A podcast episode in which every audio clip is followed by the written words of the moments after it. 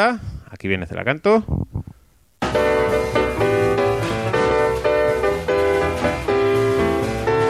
Hola a todos, aquí Celacanto y bienvenidos de nuevo a Notas del Diseñador.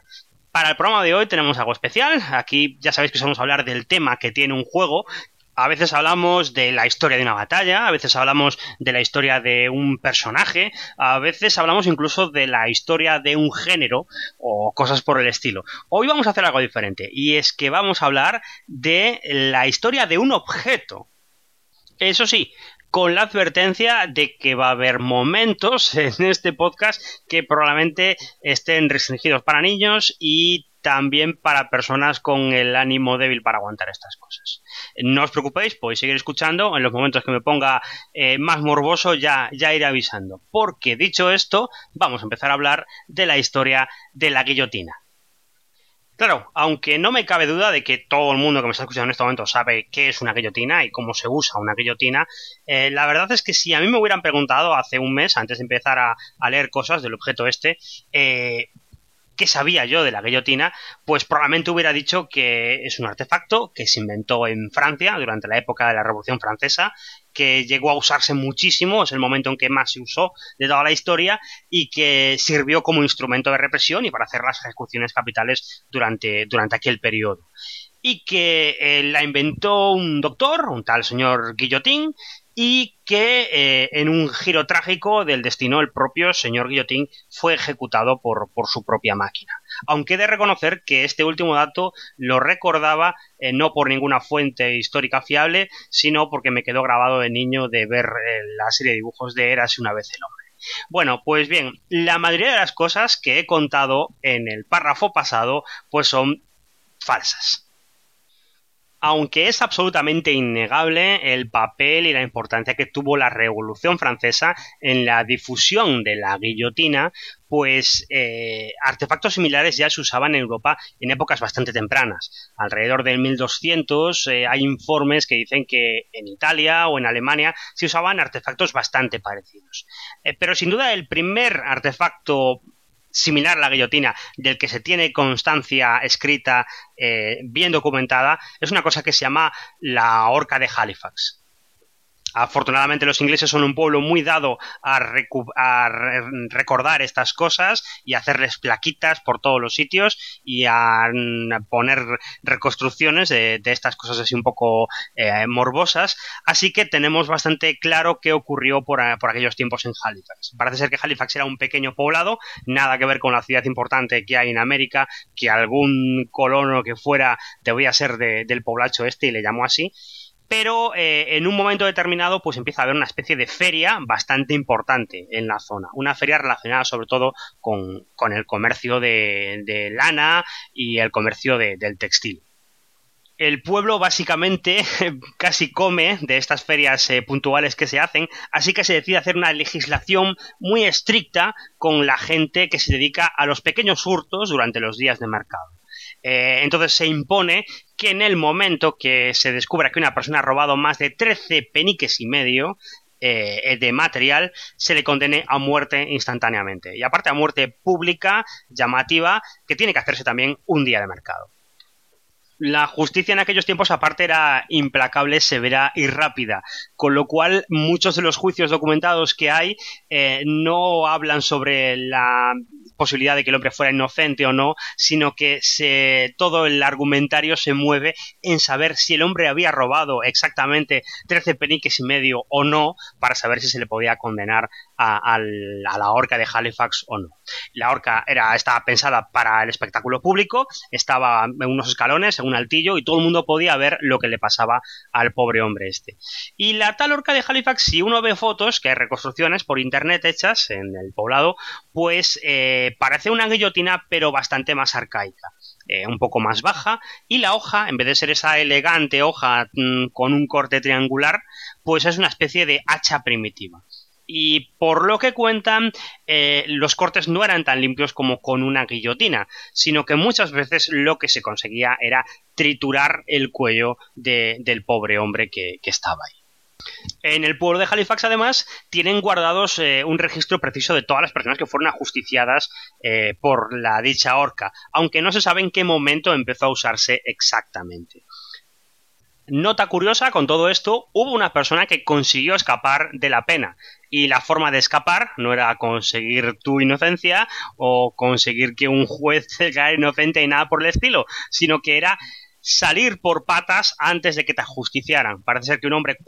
llamado John Lacey, en el momento que lo iban a llevar a la horca, consiguió escaparse y correr como un loco, perseguido por el pueblo, hasta eh, el condado vecino, donde no había jurisdicción para hacerte venir de vuelta y que asumieras tu pena. Eh, el tal John Lacey escapó corriendo por patas y hay una frase que parece ser que es muy coñona que al, ejecutor le preguntaron después si iban a ejecutar al, John Lacey o no y le respondió que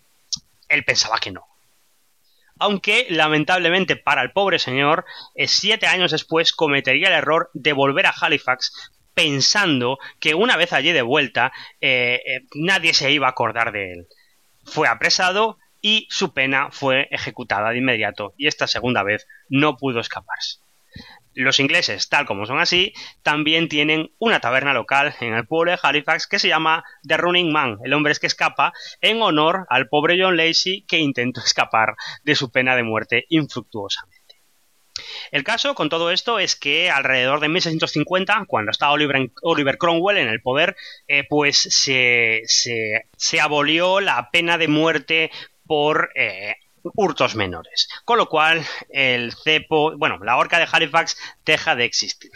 Eh, lo que sí sabemos es que, inspirándose en ella, hubo otros artefactos posteriores bastante conocidos. Eh, uno de ellos es una cosa llamada la doncella escocesa, que viene a ser una cosa parecida a la horca de Halifax y que estuvo durante mucho tiempo operando en, Escocia, en la zona de Edimburgo. Y los tipos parece ser que copiaron los diseños de alguna forma. La pregunta que nos tenemos que hacer a continuación es eh, el decidir y descubrir por qué demonios eh, un siglo después en Francia, en medio de la Revolución Francesa, se decidiera eh, que el método de ejecución universal para todo el mundo tenía que ser el corte de cabeza y la guillotina. Y es aquí cuando tenemos que hablar un poco sobre la idea y la mentalidad que había en Europa en aquellos tiempos sobre lo que eran las muertes y también un poco sobre las ideas que tenía la Revolución Francesa. Ya voy avisando a, los fans más hardcore de, este, de esa sección que no voy a hablar de la Revolución Francesa, voy a hablar de la guillotina, porque si no nos tiraríamos aquí hasta el final de temporada. Para explicar todo esto tengo que irme un poco más atrás, eh, intentaré ser breve. Eh, cuando se reúne la gente en la Revolución Francesa y dan a la luz todas las ideas ilustradas y todas las ideas que pretenden cambiar al hombre y racionalizarlo todo, eh, ellos son enemigos del antiguo régimen, de lo que había antes. Y lo que había antes era un sistema, un sistema de gobierno, que se había hecho en base a la multiplicidad, a la excepción y a la tradición. Y hay que entender cómo nace el, mundo anterior, el mundo del antiguo régimen, haciendo caso de, todo lo que ocurre durante la Edad Media que es irnos un poco bastante atrás. Tenéis que daros cuenta de que en aquellos tiempos, después eh, de la caída del Imperio Romano, cuando invaden los bárbaros, cuando pasan todas estas cosas, eh, pues eh, el mundo se contrae sobre sí mismo. Es como si de repente estuvieran yendo a toda velocidad por una autopista y de repente te metes por una carretera comarcal. De repente la gente dice, un, momento, un momento, ya no podemos ir a la misma velocidad que, íbamos antes. Vamos a coger el saber, el conocimiento, se lo vamos a dar a la iglesia y que lo conserve tal como está y durante un tiempo las cosas funcionan así. Y además se contrae el comercio, se contrae eh, el contacto entre diferentes regiones. Es por eso que es muy normal que cuando vuelve a haber contacto, vuelve a haber comercio, vuelve a haber una administración central que lo va coordinando todo, se da cuenta de que en los pequeños pueblos que quedaron aislados o en las pequeñas zonas que tenían su propio autogobierno, pues para resolver diferentes cosas, pues se dieron diferentes soluciones y diferentes formas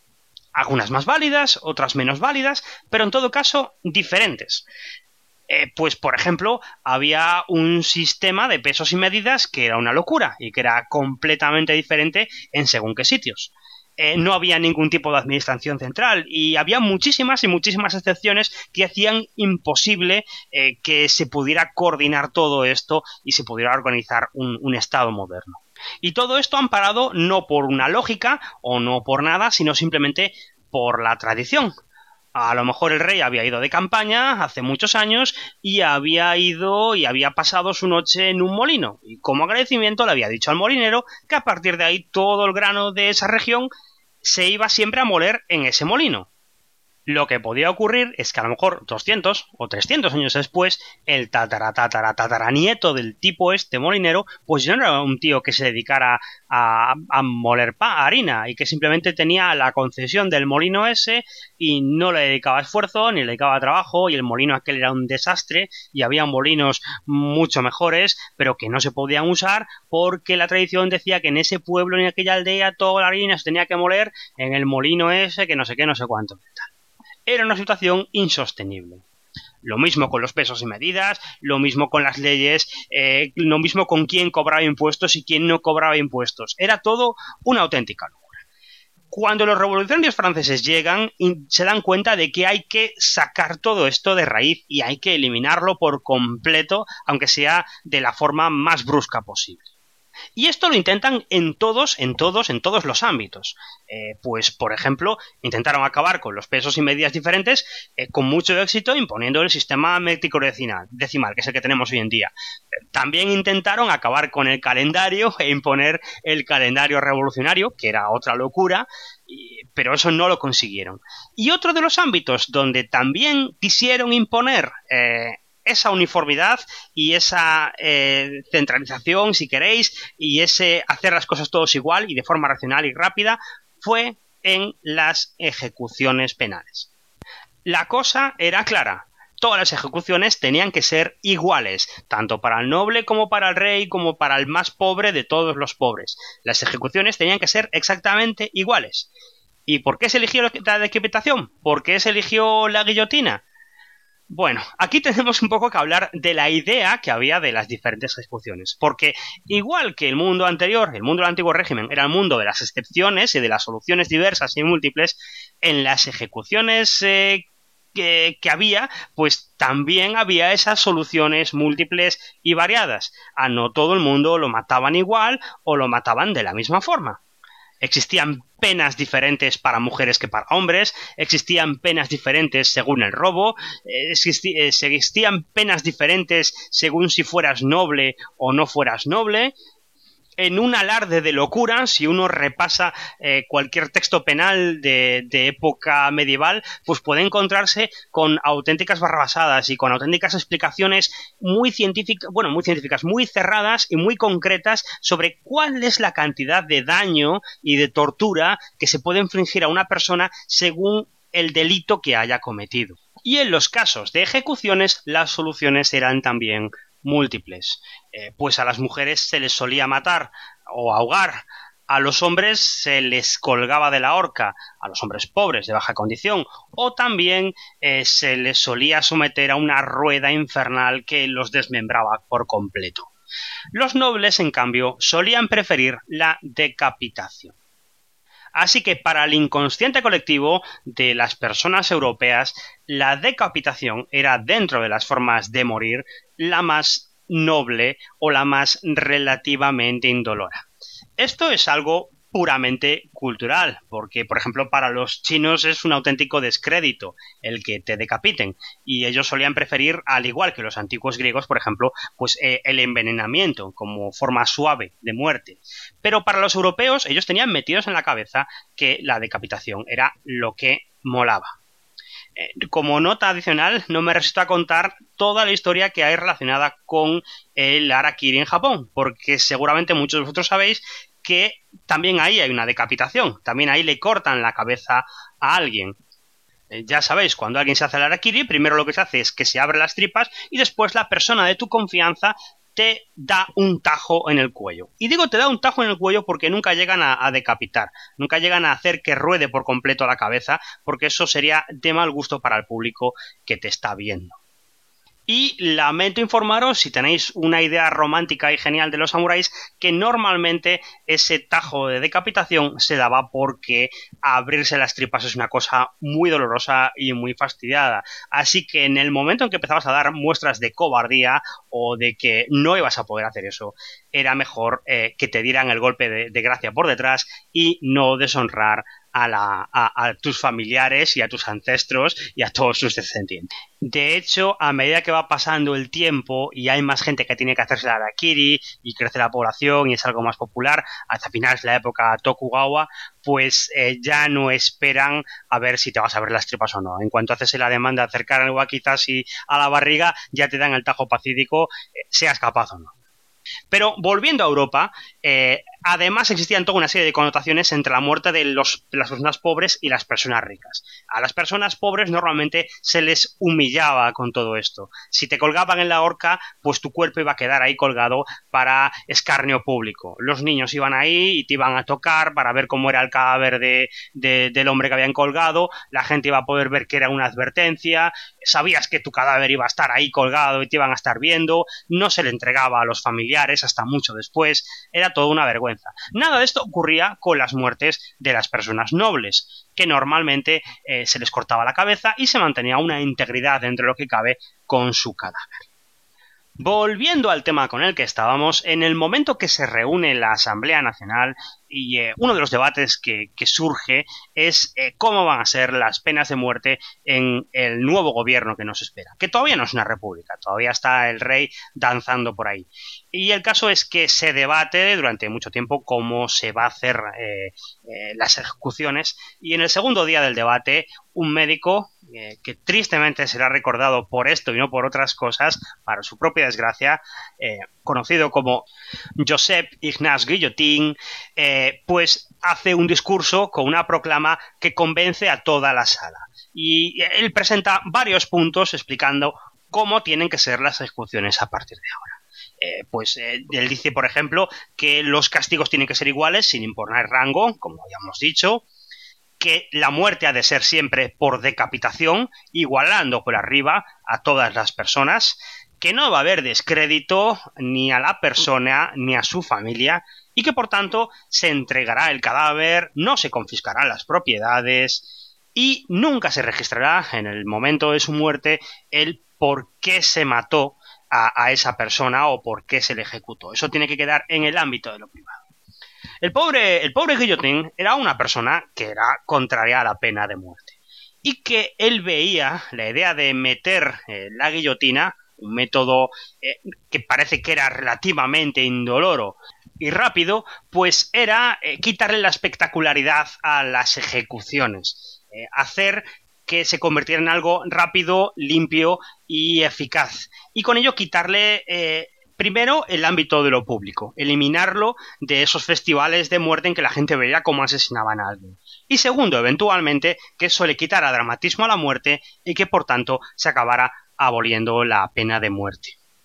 Ya en los primeros tiempos de la Revolución Francesa era habitual que se produjeran linchamientos, eh, decapitaciones y de hecho la forma más normal de matar a alguien era colgándolo. La frase de los revolucionarios franceses al principio de la revolución es a la lanterna, que vendría a ser algo así como a la farola con él, porque se le colgaba normalmente a la gente de la farola, lo cual era un descrédito para los pobres nobles que estaban acostumbrados a que los decapitaran. Eh, las decapitaciones no eran tampoco eh, eh, ajenas a la Revolución Francesa. Por ejemplo, en el momento en que secuestran los revolucionarios a María Antonieta y Luis XVI del Palacio de Versalles y los llevan en carruaje al Palacio de las Tullerías, que es un palacio en París, donde los pueden tener más controlados, pues eh, detrás de ellos los va, los va acompañando una comitiva de señores que van llevando ensartados en picas las cabezas de los guardias de palacio. El caso es que la, asamblea ve lógica en las palabras de Guillotin y eh, deciden ponerse a ello. Y le dicen a los ejecutores públicos que hay que empezar a decapitar a la gente.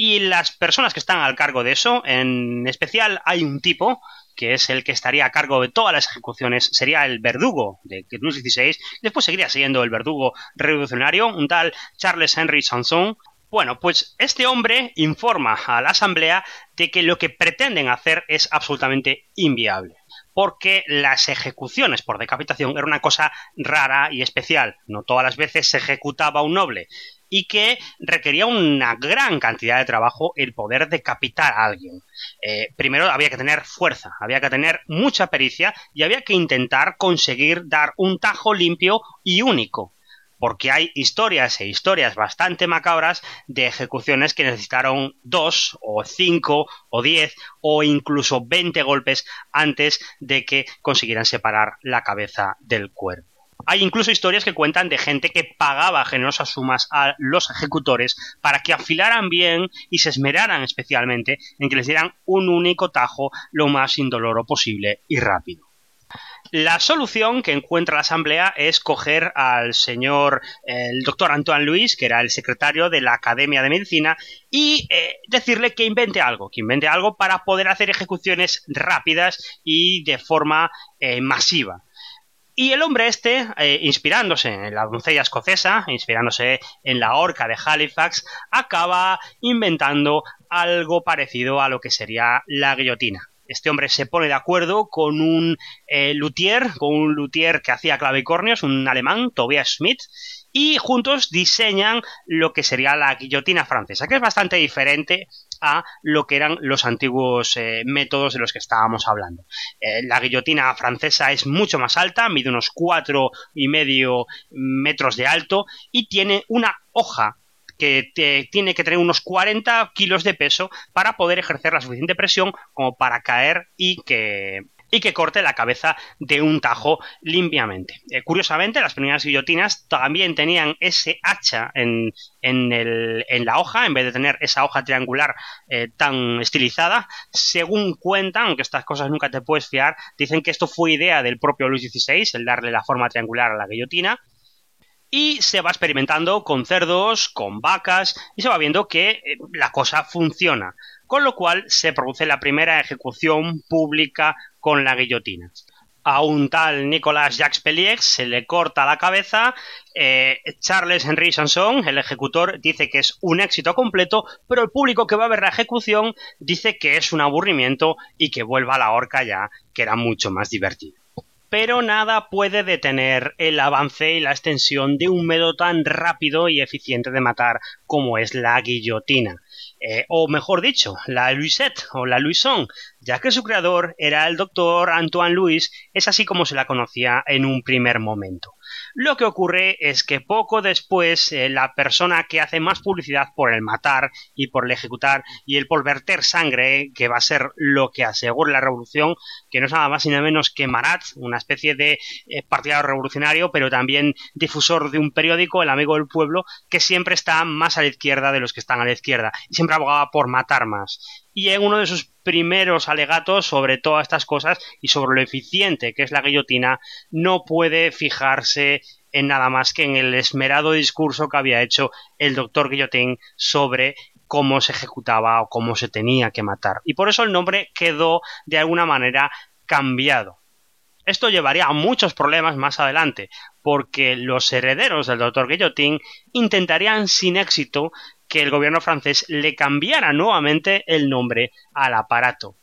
El gobierno les dijo que no, les dijo que como mucho podían eh, cambiarse legalmente el apellido, cosa que hicieron la guillotina simplemente será en un principio la forma de ir ejecutando a los nobles que tienen que ser descabezados y tienen que ser ejecutados o a las clases privilegiadas que son acusadas durante eh, el convulso periodo de la Revolución Francesa. Lo que ocurre y el momento en que tiene su difusión tan grande y tan importante es porque durante la Revolución Francesa hay un pequeño periodo de dos años que es el reinado del terror, del año 73 al año 74 lo que ocurre en aquellos años es que el número de ejecuciones se dispara. Para que os hagáis una idea, solo un 4% de los muertos de la Revolución Francesa son anteriores al periodo del reinado del terror. Y durante este periodo del terror, además, desmontando más mitos, un 72% aproximadamente de las personas que mueren eh, no son clases privilegiadas, sino que son gente del pueblo, gente acusada de colaboracionismo con el enemigo o porque se les acusaba de las eh, faltas más peregrinas. Pues en este momento son típicos que haya eh, policías secretas o agentes infiltrados o facilidades para dar delaciones y muchísima gente acaba acusada de colaboracionista, pero también de cosas tan absurdas como hablar mal del precio del pan o dirigirte a la gente llamándole Monsieur en vez de ciudadano, que era lo que imponía la lógica revolucionaria. Eh, ya sabéis cómo son estas cosas durante las guerras civiles, que es lo que está ocurriendo en ese momento en Francia realmente, eh, que se aprovechan eh, que existe una posibilidad de matar fácilmente a la gente para echarse las culpas los vecinos los unos a los otros de las cosas más peregrinas. A grandes rasgos lo que ocurre en este periodo, ya os he dicho que no voy a hablar de la Revolución Francesa, es que la Asamblea Constituyente como forma preventiva decide declarar la guerra a las potencias extranjeras aliadas del rey, porque el rey, aunque estaba apoyando la revolución, eh, de puertas afuera, pues en realidad por detrás estaban mandando cartas de apoyo a Austria y a Prusia para que le vinieran a rescatar. Eh, y esa guerra les va muy mal a Francia, les va terriblemente mal. Y va tan mal, y además empiezan a tener revueltas internas en los, en los sitios donde la ilustración no había penetrado todavía en Francia, como en la provincia del Vendré, que hay un periodo de psicosis colectiva muy gorda, en el que todo el mundo es enemigo de la revolución y ahí se aprovecha pues eh, para ejecutar al rey, para eh, hacer que sea definitiva la revolución y que no pueda haber una vuelta atrás, para ejecutar a su esposa, María Antonieta, para ejecutar a todos aquellos sospechosos de ser enemigos de la revolución. También en aquellos tiempos es cuando se cree habitualmente que el doctor Guillotín fue ajusticiado por su propio aparato pero no fue así. El doctor Guillotín murió mucho más adelante plácidamente en su cama. Lo que ocurre y lo que ha llevado a esta confusión es el hecho de que sí se ejecutó a un tal doctor Guillotín de León, no de París, y que eh, Guillotín fue acusado de esconder en su casa a personas antirrevolucionarias y fue sentenciado a muerte pero antes de que se pudiera realizar esa sentencia, eh, termina el periodo del reinado del terror, se justicia a Robespierre y sus seguidores, que eran el ala que estaba en aquellos tiempos eh, manejando los hilos de la Revolución Francesa, y a partir de ahí se va relajando el ritmo de, ejecuciones. Esto todo visto muy por encima, un día habría que hablar de la Revolución Francesa y hablar de muchos falsos mitos que hay sobre María Antonieta o sobre el propio Robespierre, que siempre está visto un poco como el chivo expiatorio de todo el terror, pero eso ya lo haré el día que, hablemos, no sé, del Liberté de Wallace o de algún juego de estos, como el nuevo que va a sacar Firmino Martínez. En todo el caso, las cifras son muy elocuentes. Eh, la guillotina se convierte en un símbolo del derramamiento de sangre durante la Revolución Francesa. Ojo, del derramamiento de sangre dentro de lo eh, judicial y dentro de eh, las muertes decretadas por el Estado. Porque aunque hubo cerca de, no sé, 16.000 muertos por, por guillotina, hubo muchísimos más muertos, cerca de 25.000, por otros medios. Pero ya estamos hablando de ejecuciones masivas, de disparos, de linchamientos que no tienen lugar y eh, no tienen cabida dentro de, de escritos judiciales. Otra cosa que no se suele comentar es que la guillotina siguió usándose más allá de la Revolución Francesa como método de ejecución para, penas judiciales. Y otros países cercanos a, eh, eh, Francia adoptarían y mejorarían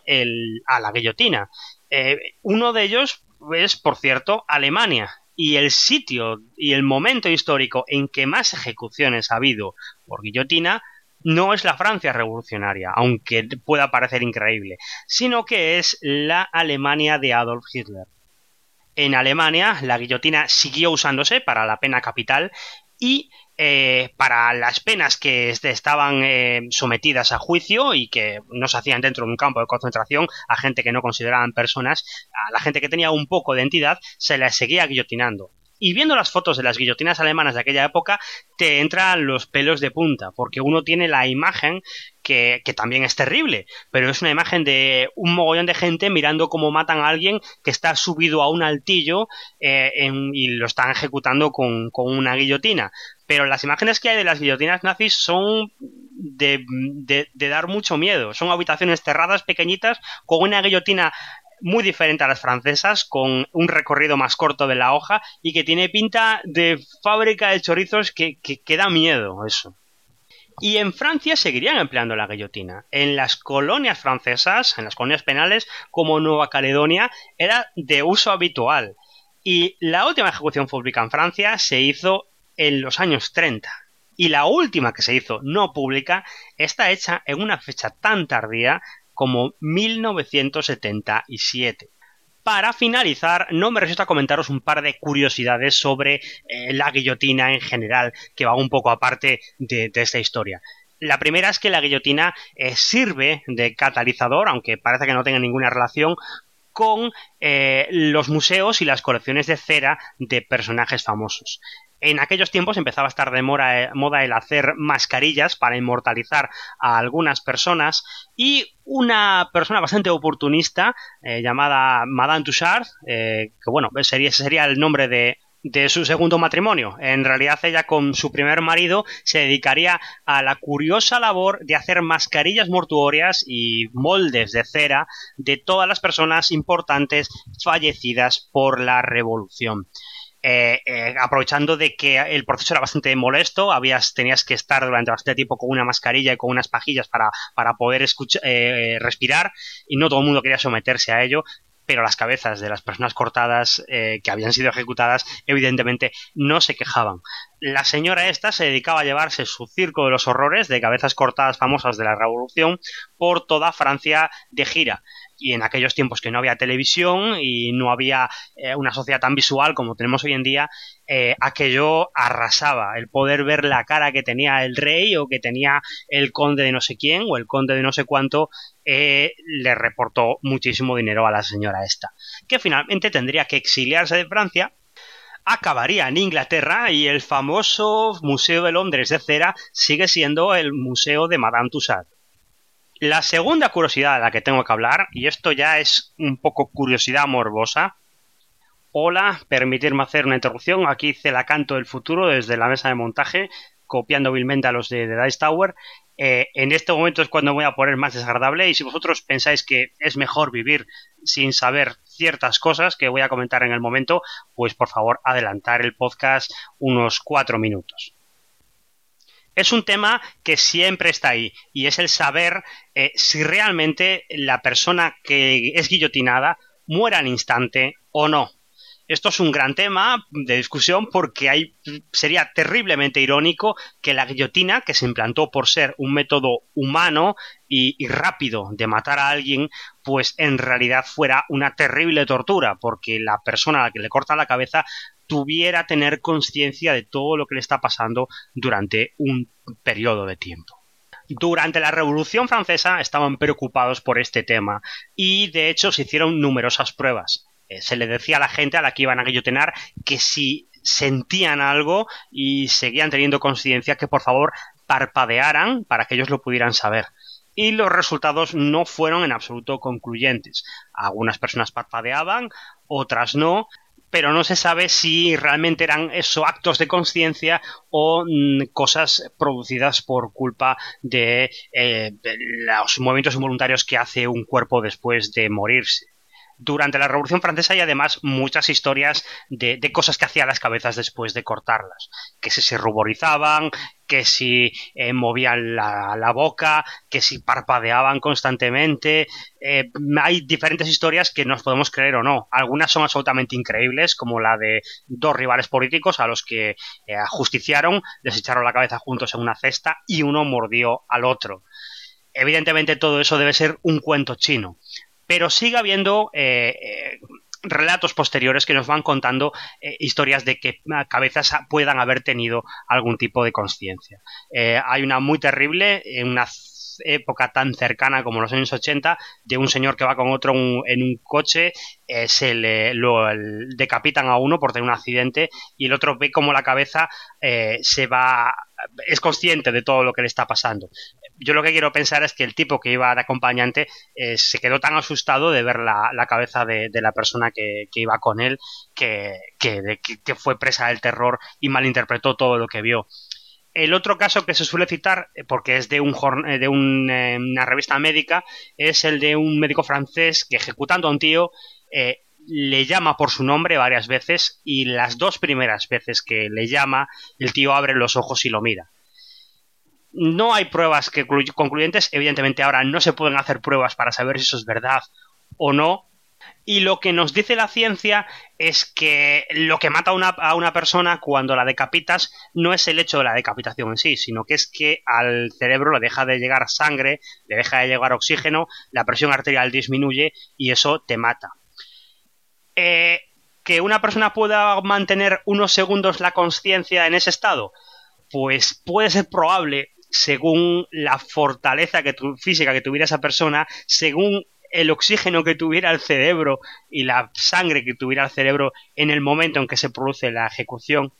En todo caso, y yo pese a todo eso, prefiero pensar que al igual que cuando te tiras un edificio o cualquier o cuando tienes una impresión muy fuerte, lo más normal es que el cuerpo entre en un estado de shock y, y, quede inconsciente en el momento que te está ocurriendo eso, porque ser consciente de que te acaban de cortar la cabeza y de que estás dando vueltas por ahí tiene que ser una de las cosas más desagradables que te puedes echar.